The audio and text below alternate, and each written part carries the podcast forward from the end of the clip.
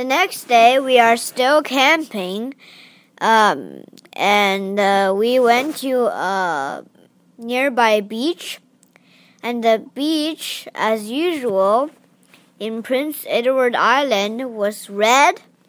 And in Canada, there are levels for all kinds of wild stuff, such as fire, fire danger, and wave waves.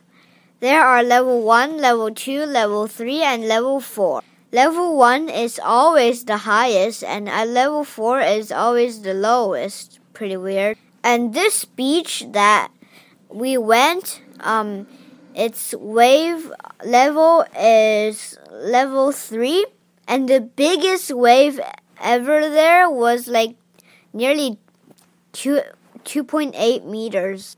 Now, take a a little while to imagine how big the level 1 would be.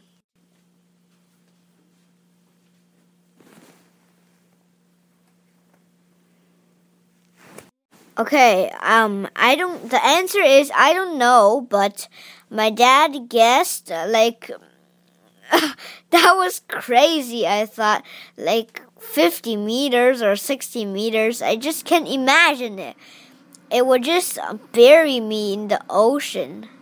That's just impossible. And then on the beach, I went like crazy waving. Like that's an activity that I made up. Like you just rush towards the wave or the direction the wave goes, and you can't imagine the speed. It's like running on the train. Like the train is running north and you are running north too. Like imagine how fast it would be. Like super fast. And one I once um my dad was taking a picture of me and the waves. Um I didn't see a huge wave and then it totally buried me. Like I just um, tasted a little bit of the salty Atlantic Ocean.